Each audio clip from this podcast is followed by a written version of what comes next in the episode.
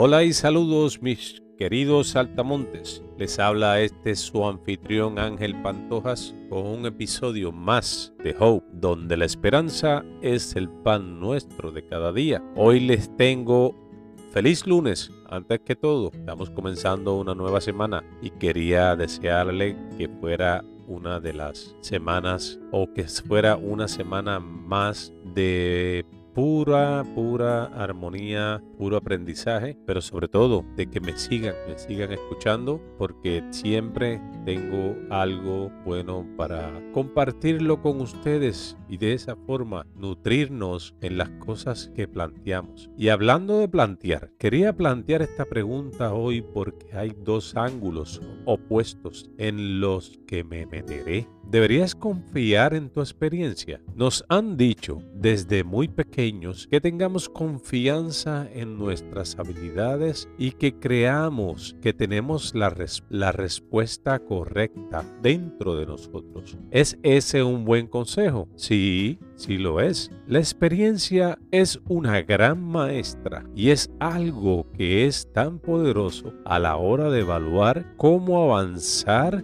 en determinados escenarios. Y al vivir una situación, tienes un conjunto de expectativas que te servirán para seguir adelante, pero no hay dos situaciones iguales. Así que no lo es todo. Veamos las limitaciones que tienen nuestras experiencias que deben tenerse en cuenta sin que hayan dos situaciones. Siempre habrá o siempre había mucho más que hacer y aprender que no tuviste de la experiencia anterior. Por eso es natural buscar aprender más, pero luego te metes en una pendiente bien resbaladiza de nunca estar completamente preparado para cualquier cosa que se te presente. Este enfoque también tiene sus propias diferencias. La verdad del asunto es no está claro si debe actuar sobre la base de la experiencia o buscar aprender más de la forma en que me gusta pensar en ello como atleta. Es la diferencia entre la práctica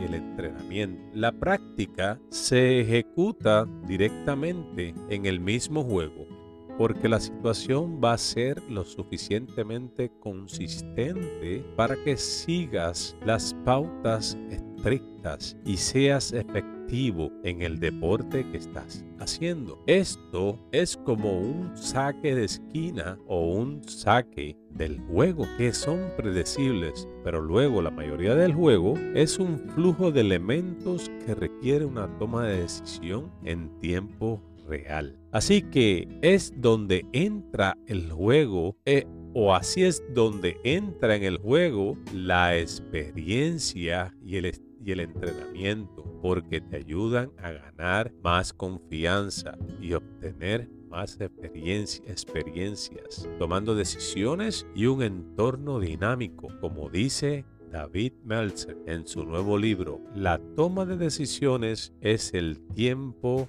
del juego se puede considerar como conocimiento situacional, que es básicamente una experiencia aprendida en la situación anterior. Tu experiencia se convierte en conocimiento situacional que se puede aplicar a una dinámica de nuevo entorno y puedes expandir tu conocimiento situacional a través del aprendizaje. Y cuando encuentras confianza en tu conocimiento, puedes comenzar a actuar con todas tus capacidades. Así que para responder a la pregunta, no confíes en tu experiencia para construir con conocimiento situacional. Por este medio, le doy las gracias por haberme escuchado. Les habló este su narrador Ángel Pantojas, despidiéndose de la misma forma que siempre lo hace. Que tu día sea el mejor ayudemos al necesitado, pero vamos o vamos un día a la vez. Gracias.